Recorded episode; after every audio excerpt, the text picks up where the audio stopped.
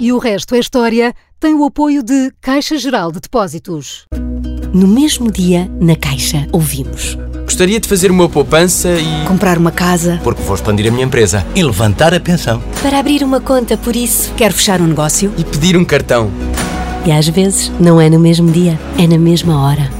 Porque pessoas diferentes precisam de respostas diferentes. A Caixa está a mudar.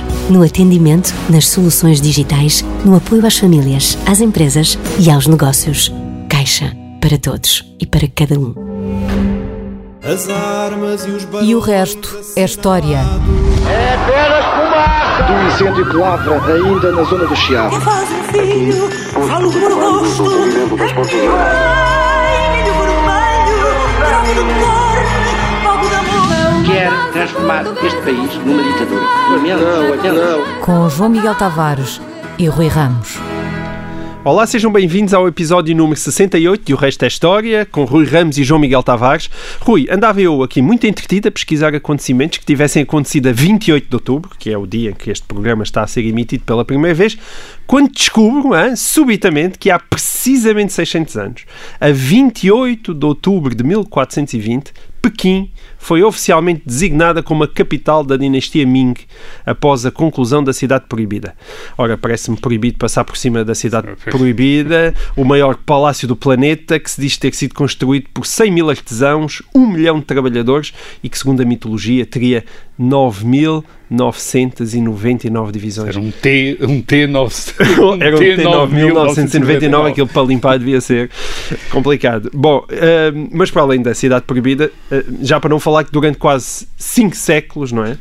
Uh, qualquer pessoa seria sumariamente executada é? se tentasse lá entrar, sem fazer parte da família imperial ou sem ser um dos seus funcionários. Ou sem ter licença do imperador. Ou ter, sem ter licença do imperador. Isso dá também uma dimensão não só da cidade proibida, mas também do que era a China naquela altura.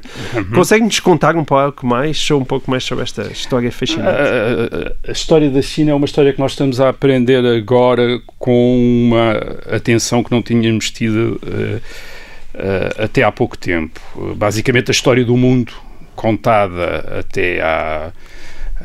Como nós a contávamos há 30 ou 40 anos, era a história da Europa e depois o resto do mundo ia sendo integrado à medida que os europeus, Lá chegava. a partir do século XVI, iam uh, contactando e integrando esses, essas populações no seu. Uh, nos seus, Domínios, nas suas férias de influência. Temos o Marco Polo. Uh, sim, portanto, a China entrava com as viagens do Marco Polo no século XIII, depois quando os portugueses uh, chegam, contactam com os chineses no século XVI, ou quando foi finalmente aberta ao comércio uh, ocidental por pressão militar britânica em 1849, como aliás iria acontecer poucos anos depois também ao Japão. E isto era uma história que fazia sentido, contada desta maneira, se pensarmos que nos séculos 19 e 20, de facto, o Ocidente, isto é, a Europa e uh, as suas colónias americanas e sobretudo os Estados Unidos da América, uh, produziam a maior parte da riqueza do mundo e eram as potências uh, dominantes, de tal maneira que as guerras na Europa tornavam-se guerras mundiais. Certo. A Primeira Guerra Mundial, a Segunda Guerra Mundial são guerras europeias uh, que depois são, Se enfim, ao mundo a Segunda Guerra Mundial, por acaso, há uma guerra também entre a China e o Japão, que é importante, mas não conta como parte da Segunda Guerra Mundial, curiosamente. Isto é, começou antes, mas a Segunda Guerra Mundial começa em 1939. A Europa é que marca certo. os acontecimentos da história, da chamada história uh, universal. E bem, uh, atualmente, uh, princípio do século XXI, isso está a mudar com a afirmação da China como uma das maiores potências económicas e financeiras, já era um dos países mais populosos do mundo, mas agora é também um país que tem uma presença económica, uma presença financeira eh, que não tinha até agora, eh, incluída em Portugal, por exemplo, certo, e em muitos, outros, em muitos outros países.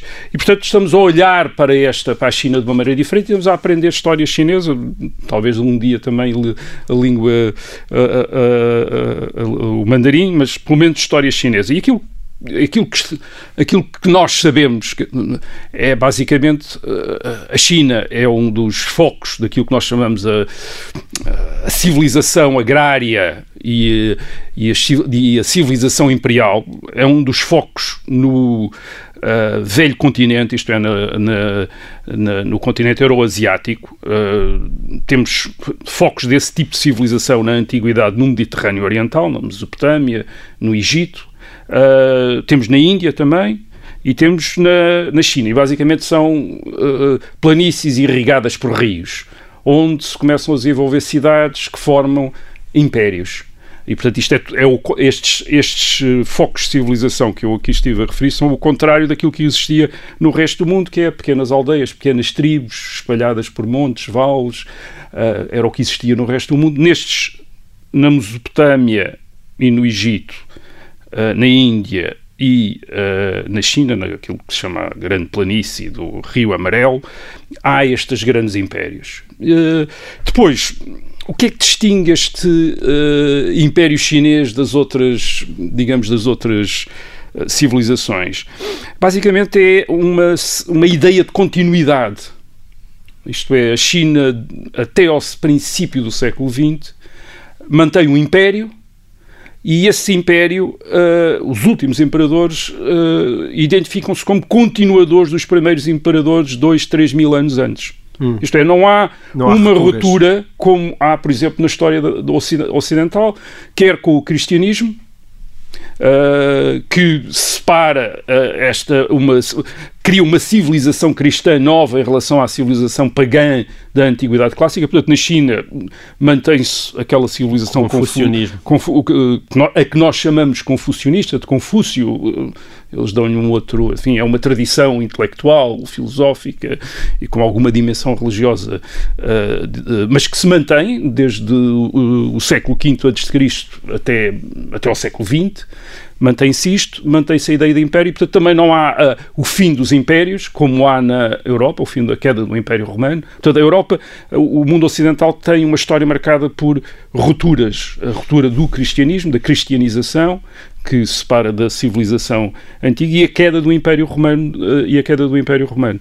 Uh, imaginemos a Europa, portanto, com o Império Romano ou com um império que se diz ainda romano até ao século XX, e com uh, a civilização pagã, quer dizer, isto é, os deuses Júpiter e a, essa gente toda como uh, o, a, a, base da religião civil. Portanto, isto seria a China. Obviamente, esta, esta ficção de continuidade é mantida através de imensas rupturas também. Uh, mas mesmo os invasores, isto é, quando, por exemplo, a China é tomada pelos invasores mongóis, os mongóis, no século XIII, assumem a continuidade do Império, isto é, afirmam-se como uh, uh, os herdeiros dos antigos imperadores e mantêm, e mantêm essa tradição. Portanto, na China é como se não houvesse o tipo de história hum. feita de mudanças e de progresso que existe no mundo ocidental. Certo. Portanto, há essa. E o próprio confucionismo é uma base da educação, não é? É a base da educação, é a base do Estado, é a base da uhum. filosofia uhum. da relação do imperador com o resto da, uh, população, portanto é uma, é, é, digamos, é uma filosofia oficial, não, não quer dizer que corresponda a uma, a, a, não é o, o, equivalente do cristianismo ou do islão, uh, não é uma religião. Mas é uma presença tipo. cultural permanente. É uma presença, sim, um e sobretudo é a filosofia do Estado, quer dizer, é a filosofia daquela, de uma classe burocrática que se desenvolve ao longo do Império, dos mandarins, que depois desenvolve toda uma, uma carreira, o, uh, protocolos para subir nessa carreira, portanto aquilo é uma, é uma grande burocracia, é uma grande burocracia que tem essa, esse género de. que mantém essa, essa sabedoria, digamos. Aquilo é mais uma sabedoria, que são uma série de ditos, uma sabedoria que remonta, hum. uh, portanto, há 2500 anos. E o peso cultural do passado é um peso gigantesco é a impressão que dá visto da, do, com olhos ocidentais, portanto, é a impressão que dá com olhos ocidentais. E depois também se tem aquela sensação vista do Ocidente que aquilo está muito longe, uhum. é, está muito longe, não está pré, próximo como os uh, impérios islâmicos, o Império Otomano, uh, ou mesmo o Império uh, Iraniano, enfim, estão mais próximos, estiveram em contacto com o, império, o, o caso do Império, o Irão está em contacto com Sim. Roma, o, o Islão, obviamente, está em contacto contacto direto com muito próximo uh, da Europa, a China parece mais longe, embora nós hoje também estejamos a descobrir, uh, digamos, temos ligações com a China há, há, Mas mesmo há a Revolução Comunista não, não, não fez uma ruptura a, a, profunda a Revolução Comunista esse... neste momento é, é, é curioso, a Revolução Comunista neste momento já está a ser interpretada por muitos uh, historiadores e especialistas à luz da tradição imperial. Isto é, o maoísmo está a ser um pouco interpretado à luz da tradição dos mandarins hum. uh, e do confucionismo, os mesmos ditos e a mesma estrutura de poder autocrático, de tal maneira que hoje o interesse pela China antiga é também, deriva também de uma tentativa de compreender esta China que se mantém uh, sob o domínio de um partido comunista, mas de um partido comunista que já em que não é claro que seja marxista-leninista, é o que bem parece que é um partido comunista chinês mesmo. Certo. Isto é um partido chinês, uma autocracia imperial uh, outra vez, quer dizer, e portanto certo. há uma curiosidade não só em relação a essa China antiga, mas em relação especialmente aos Ming. E porquê? E é essa dinastia Ming que é uma dinastia que chega ao poder no século XIV, em 1348, em Nanquim, antes de se estabelecerem em 1420 em Pequim. Uh, o que é que tem esta dinastia? É, uh, nos últimos uh, 500 anos, uma das poucas dinastias imperiais nativas, isto é, originárias da maioria étnica da China, dos Han. Uhum. eles, antes deles estavam imperadores mongóis, depois deles estão imperadores manchus, que também são de uma uma etnia parecida, uh, enfim, aparentada com os mongóis uh, e que se tornam imperadores da China depois de 1644. Uh, portanto, entre os mongóis e os manchus temos estes Ming. e o que é que caracteriza estes Ming? Além de os determinadas... Ming que construíram a cidade é, os, os, imperadores Ming que construíram a cidade proibida. Além da porcelana, não é? Que toda a gente sabe, hum. porcelana Ming, os vasos, etc., essas coisas. Um, temos transformações internas, isto é, o imperador uh, assume diretamente o, o, governo, portanto é uma espécie de uma autocracia pessoal, mais pessoalizada, mas sobretudo o que temos é um período de expansão. Uh, isto é, a China sai das suas fronteiras Uh, nesta época. Uh, uh, intervém no Vietnã, ocupa, aliás, o Vietnã do Norte, chegam ao Ceilão e, e, e em determinado momento do século XV, do princípio do século XV, pode haver, uh, há a impressão que poderiam ter chegado a, a entrar na Índia ou uh, na Pérsia e, portanto, a espalhar este império chinês. É, é, é, preciso notar, para perceber isto, que até ao século XVIII a economia chinesa era a maior do mundo. Isto é porque tinha a maior população, a China tinha a maior população, cerca de 125 milhões de habitantes no século XVI, uh, tinha a maior população, era também a maior economia do mundo. Portanto, poderia ter dado base a um poder político na China expandir-se expandir para além do, daquelas áreas uh, uh, da área onde Uh, onde, onde tradicionalmente estava, isto é, naquela área de, nós hoje, que nós hoje chamamos a que nós hoje chamamos eh, China. Olha, eu, eu, eu, só te queria fazer aqui uma pergunta antes disso, um, e que tu tinhas-me contado uma história que eu acho que valia a pena referir. Quando o Partido Comunista Chinês fez uma análise, uh, ou fez uma sugestão, não é? Dos livros recomendados, digamos assim. É, uh, conta lá essa história, porque é, ela é, é ótima. Não, para dar ideia dessa continuidade, em 1994, uma direção cultural lá do Partido Comunista Chinês publicou uma lista daquilo que que eles consideram ser as 85 obras fundamentais do pensamento chinês. 85 comunista. obras fundamentais, isto é as autoridades, Sim. digamos. Sim. Uh, e dessas 85 obras fundamentais do pensamento chinês, só 5, 5 foram publicadas depois de 1700. Certo. É Isto é, uh, nos últimos 300 anos, aparentemente, de acordo com o Partido Sim. Comunista Chinês, só 5 uh, livros, digamos, é que foram interessantes. Ora, ora, se nós pensarmos em 85 obras fundamentais, livros fundamentais da uh, cultura ocidental, eu tenho a ideia que pelo menos metade teriam sido publicados claro. depois de 1700. Certo. Uh, isto é, Realmente. é um outro tempo. É, é uma, é uma outra maneira de olhar para as coisas. É. Olha, já que estamos na China, Rui, e na época da dinastia Ming, acho que valia a pena falarmos numa outra história fascinante, porque ela precede o período dos descobrimentos uh, e até há quem considere um, um, prelúdio, digamos assim, das descobertas portuguesas no Oriente.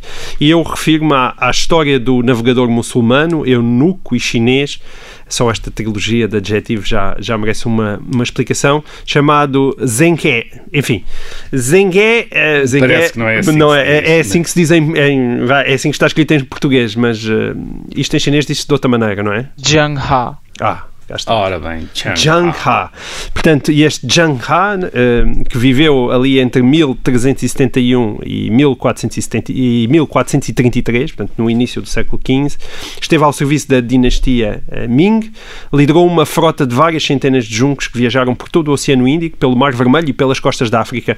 E, e então, eu gostava que tu nos falasse um pouco da importância deste Zhang Um, enquanto grande navegador chinês, Rui. Eh, devíamos conhecer melhor os seus feitos? É uma falha na nossa cultura geral? Ah, claro, são É por isso que a sempre gente falta, está. são sempre uh, a Falhas, nossa não cultura é? geral é feita sobretudo de falhas. Uh, mas este, este Zhang Ha uh, faz parte portanto, da classe dos eunucos.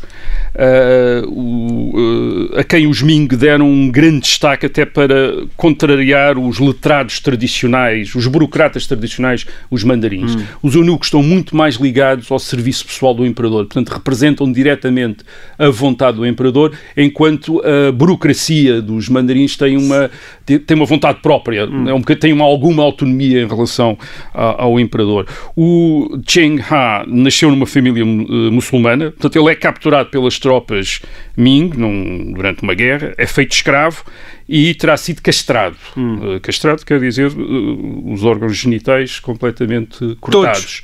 Tudo. Não só os de baixo, mas também o de cima. o- tudo. Tudo Entre o, eh, portanto, isso provavelmente quando ele tinha 10 ou 10 anos ou 14, ou 14 anos. E para quê? Para poder integrar o serviço pessoal do, do- de um príncipe ah, da na corte de um príncipe. E esse príncipe ah, vem a tornar-se ah, imperador com o nome de Yongla.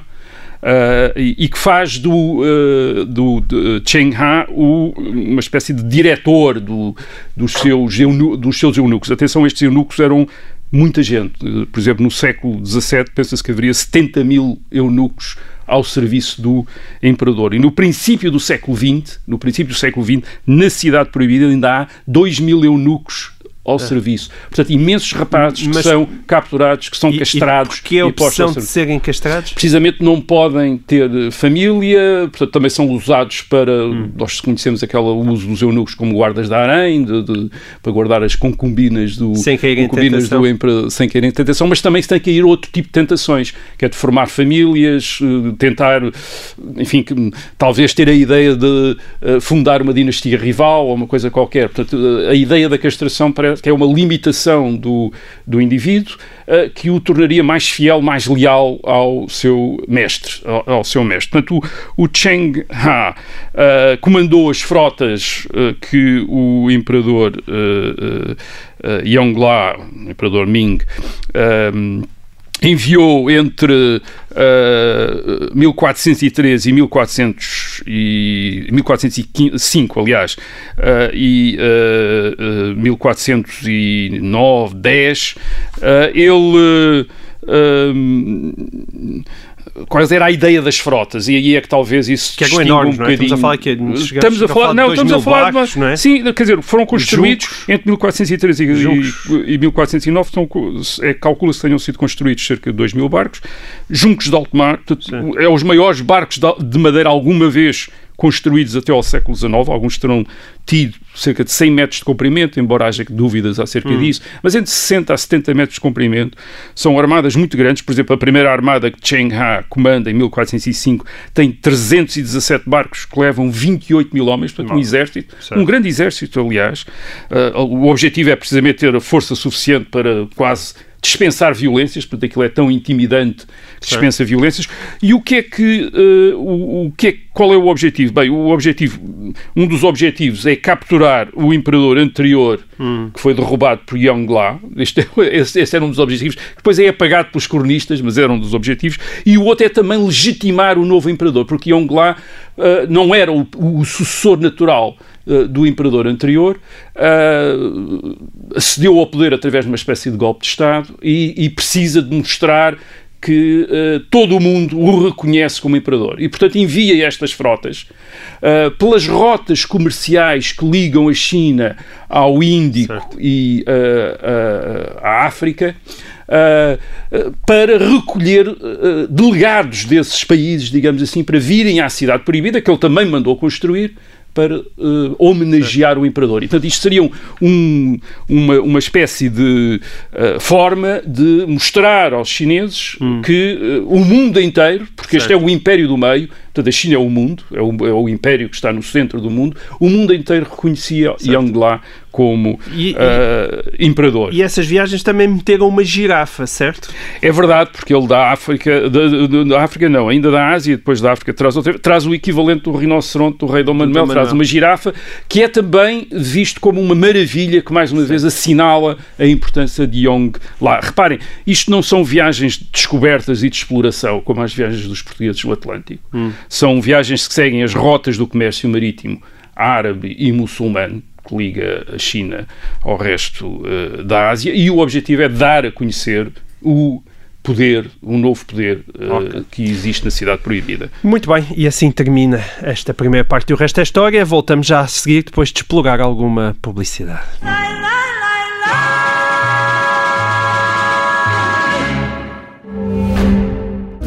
No mesmo dia, na Caixa, ouvimos. Gostaria de fazer uma poupança e. Comprar uma casa. Porque vou expandir a minha empresa. E levantar a pensão. Para abrir uma conta, por isso. Quero fechar um negócio. E pedir um cartão. E às vezes não é no mesmo dia, é na mesma hora. Porque pessoas diferentes precisam de respostas diferentes. A Caixa está a mudar. No atendimento, nas soluções digitais, no apoio às famílias, às empresas e aos negócios.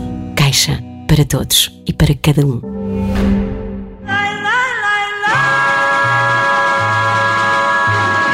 Olá, sejam então bem-vindos a esta segunda parte do episódio número 68 de O Resto é História. Bom, estando nós num programa totalmente virado para o Oriente, Rui, um, eu, eu gostaria que falássemos ainda da Batalha Naval de Dio, ocorrida em fevereiro de 1509.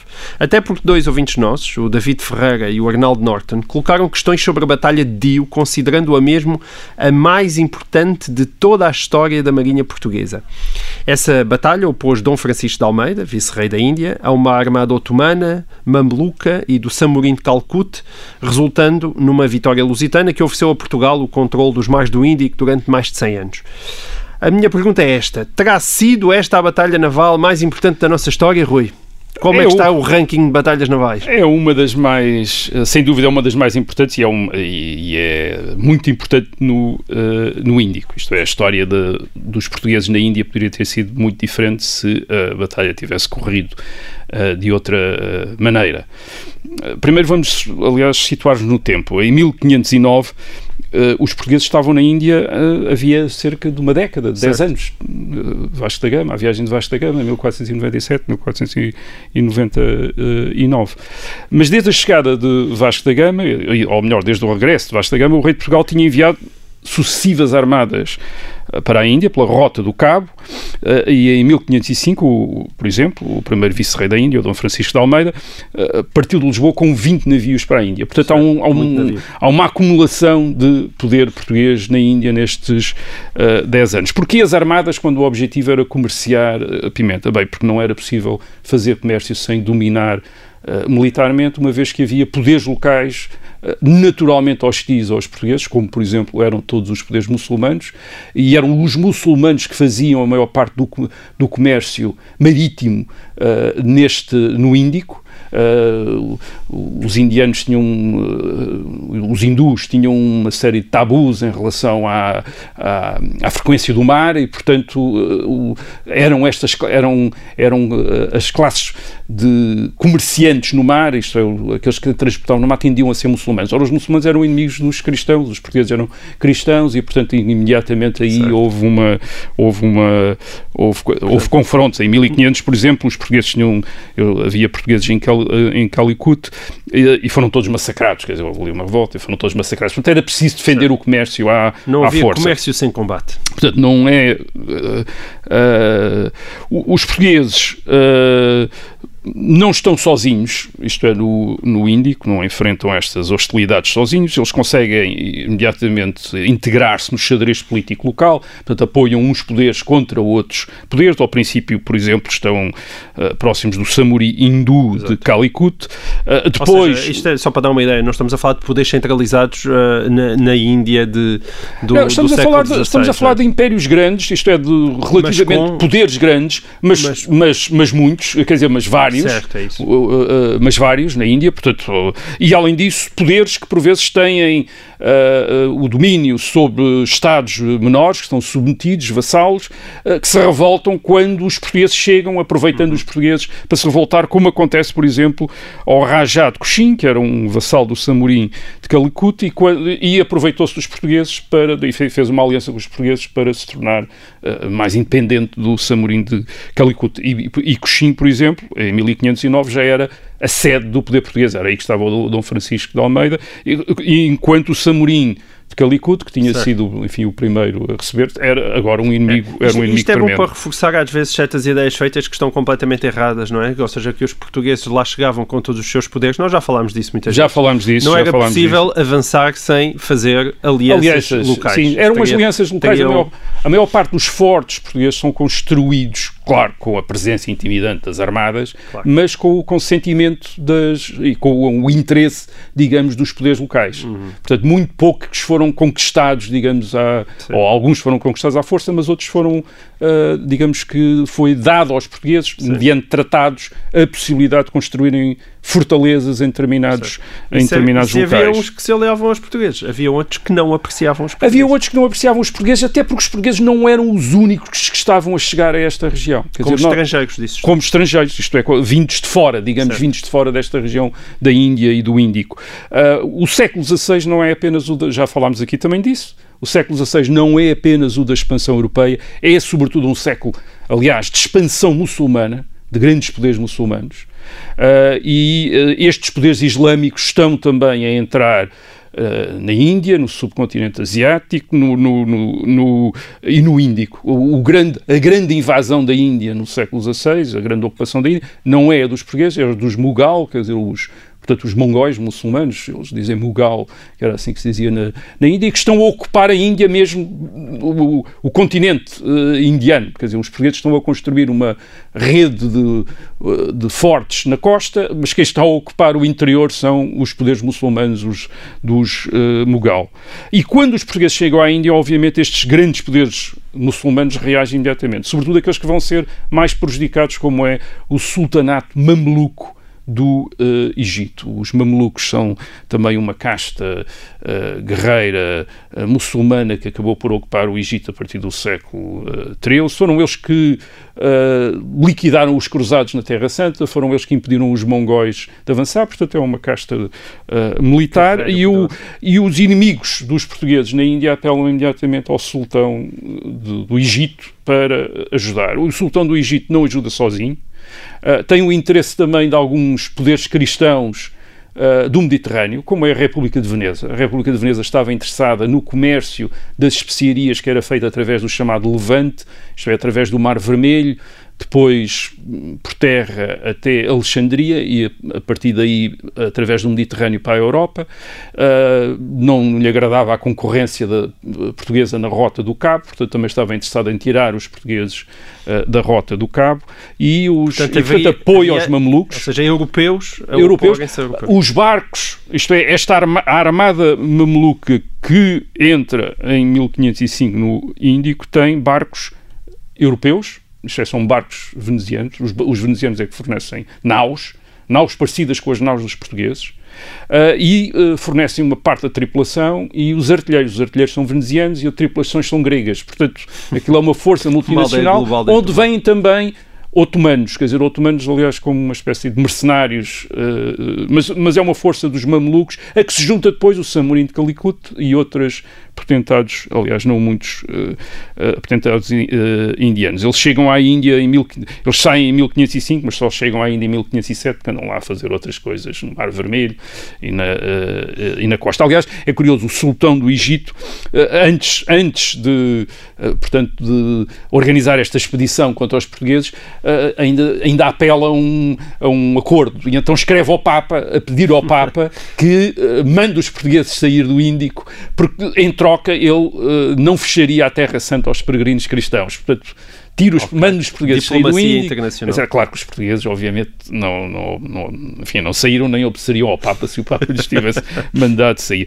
A, a história desta batalha de naval indio em 1509 é dramática, é uma das grandes histórias da presença portuguesa na, na Índia, porque o primeiro a encontrar a esquadra dos uh, mamelucos uh, e dos seus aliados uh, indianos não é o Dom Francisco de Almeida, mas é o filho do Dom Francisco de Almeida, o Dom Lourenço de Almeida, que em março de 1508 está em, em Shaul, é um porto a sul de Bombaim, e onde está a comandar uma pequena esquadra portuguesa, e essa pequena esquadra portuguesa é surpreendida pela esquadra uh, mameluca. Aliás, é mesmo surpreendida porque ao princípio eles julgam que é uma esquadra portuguesa por causa dos barcos serem europeus, Sim. quer dizer, são barcos europeus, e de repente, quando, quando, eles já estão em cima, é que percebem que são barcos uh, inimigos. A esquadra consegue até, a esquadra portuguesa consegue até escapar, mas Uh, o navio principal uh, é um dos que é afundado pela esquadra mameluca e é onde está o Dom Lourenço de Almeida que morre. Portanto, o filho do, vice,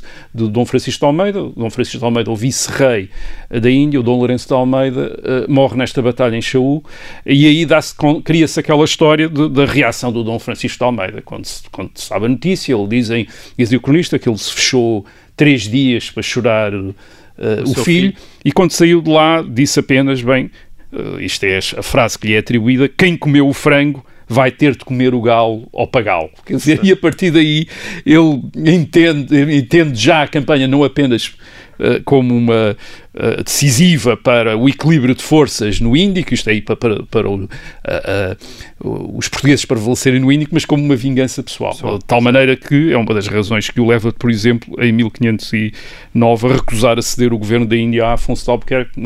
Afonso de Albuquerque, nessa altura, aí deveria ter-lhe sucedido como governador, não como vice-rei, mas como governador, mas o, uh, o Dom Francisco de Almeida manda prender o Afonso de Albuquerque e é ele que comanda uh, a armada que vai ao encontro desta armada dos certo. mamelucos. Isso, uh, o, ele parte de Coxim, para Dio, em dezembro de 1508, portanto, um, vários meses depois da, da Batalha de Chaú. Teve de esperar pela monção, não é? Porque, porque, enfim, exatamente, porque certo. não, o clima na Índia obrigava a umas certas paragens por causa das monções, a monção não dava para navegar nem para fazer, nem para atividades militares.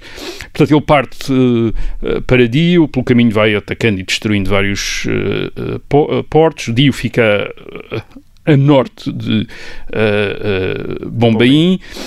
A armada do a armada mameluca comandada por, por um curdo, o Amir Hussein, quer dizer, portanto, aquilo é uma mesma é uma mesma armada Se calhar a aldeia uh, global já era global é, ali naquela É uma aldeia muito é uma, uma é armada muito cosmopolita. É muito impressionante esta, essa armada não de acordo com as narrativas da batalha a armada não tem a armada mameluca quer dizer fica expectante perante a armada portuguesa aparentemente diz a razão que se dá é que os mamelucos não têm tanta prática de combate no mar como têm os portugueses e, portanto, ficam à, na, na, costa à espera do ataque português. E o ataque português dá-se no dia 3 de fevereiro de 1509. É um ataque primeiro por canhoneio e depois por abordagem mesmo.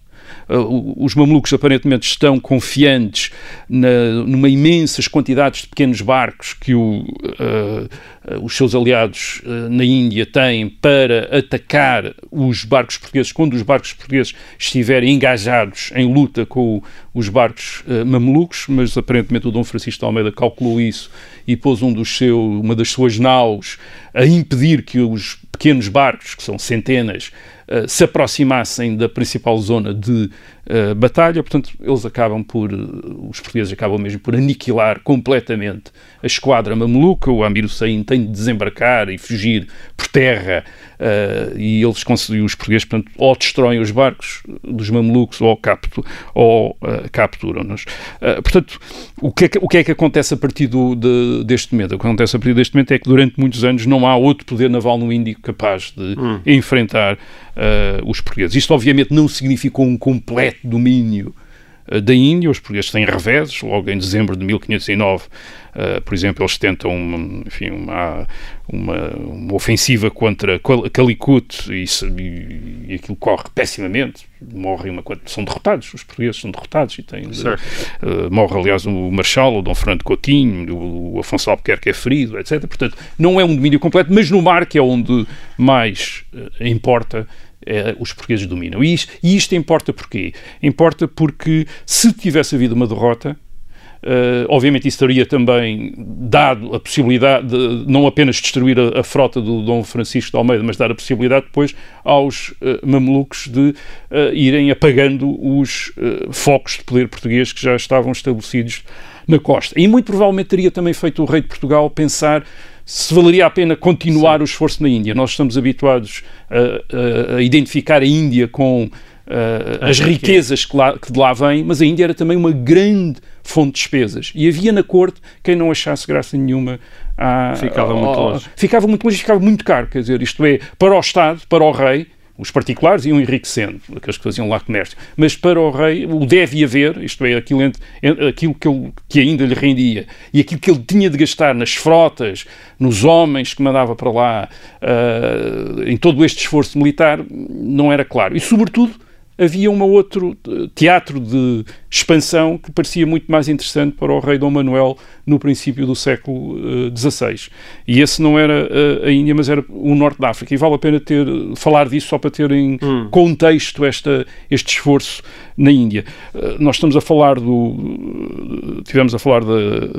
da, da, esquadra. da, da esquadra que o, em 1505 foi enviada à Índia, Dom Francisco de Almeida, 20 navios. Ora bem, em uh, 1513, o, o, mesmo rei, Dom Manuel, organiza uma outra esquadra, mas essa para conquistar uma cidade no norte da África, a cidade de Azamor, e, nessa, e, ne, e essa esquadra é uma esquadra de 400 navios com 25 mil homens.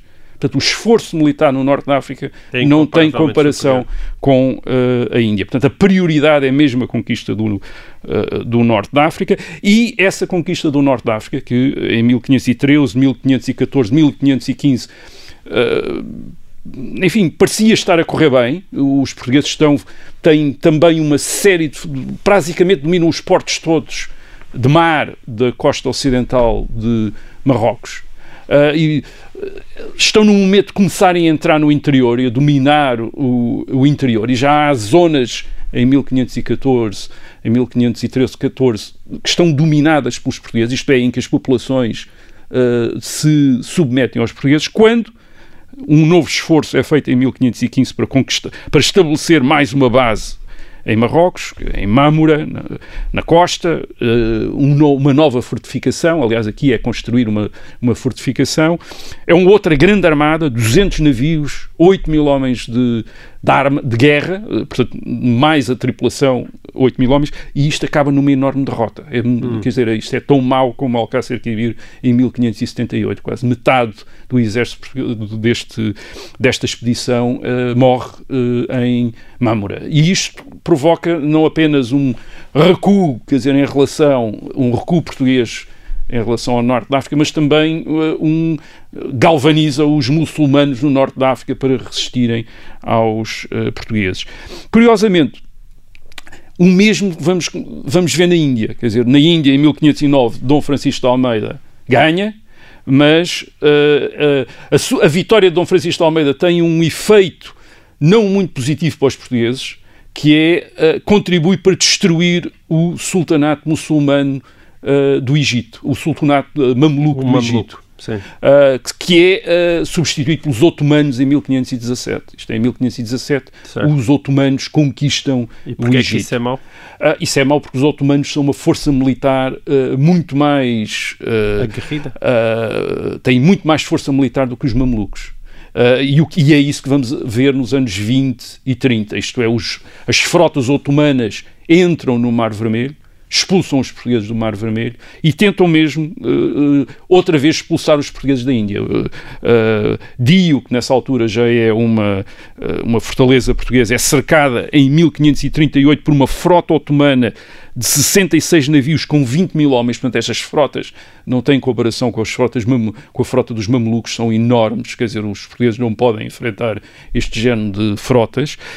O Sulimão Magnífico, de que falámos aqui, o grande sultão otomano, pensa mesmo em conquistar Goa e expulsar os portugueses.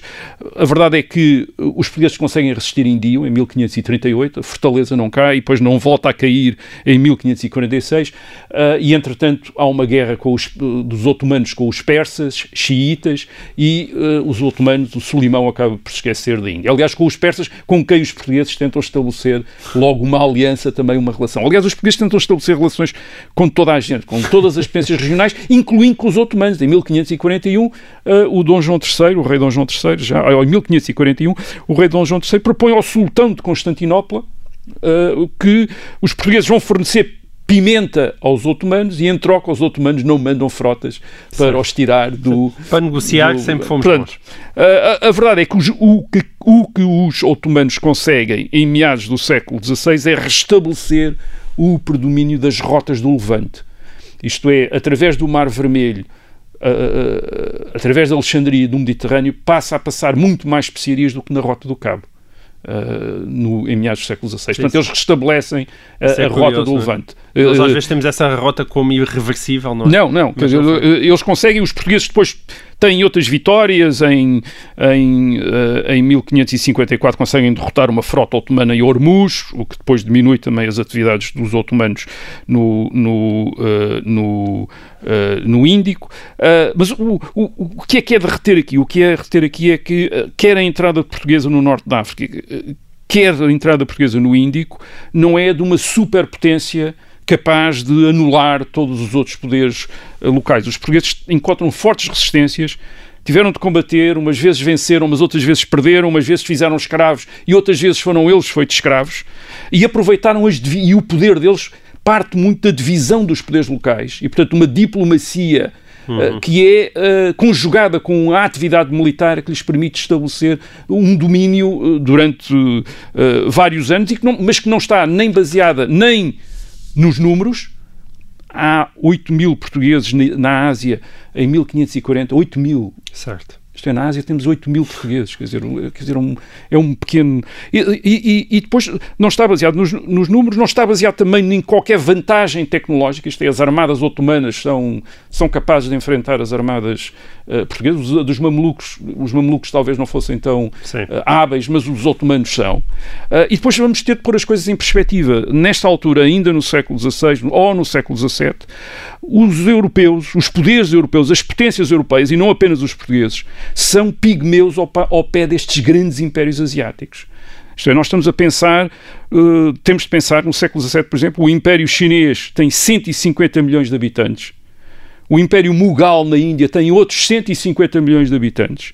O Império Otomano no Mediterrâneo tem 80, 30 milhões de habitantes. E na Europa, o maior império, desta altura, que é o Império Espanhol, tem 20 milhões, incluindo as Américas. Portanto, uh, isto é, não há, quer dizer, não há aquele uh, desnível de forças que nós estamos que o século XIX e o século XX nos habituar. Portanto, temos de olhar, olhar para isto com, uh, de uma outra perspectiva. O Império Português é, portanto, um império entre impérios. Os portugueses são invasores entre invasores, isto é, aqueles que eles encontram na Índia não são todos nativos, a maior parte daqueles com quem eles combatem são, são tão invasores como os portugueses, estes otomanos, certo. os Mughal, etc. Uh, e, e, os portugueses, basicamente, o que fazem é, aliás, aproveitar haver conquistadores, eles são conquistadores porque há outros conquistadores e os poderes locais, obviamente, às vezes preferem uns conquistadores contra outros conquistadores. Muito bem, e assim termina o episódio número 68 e o resto da história. Até para a semana.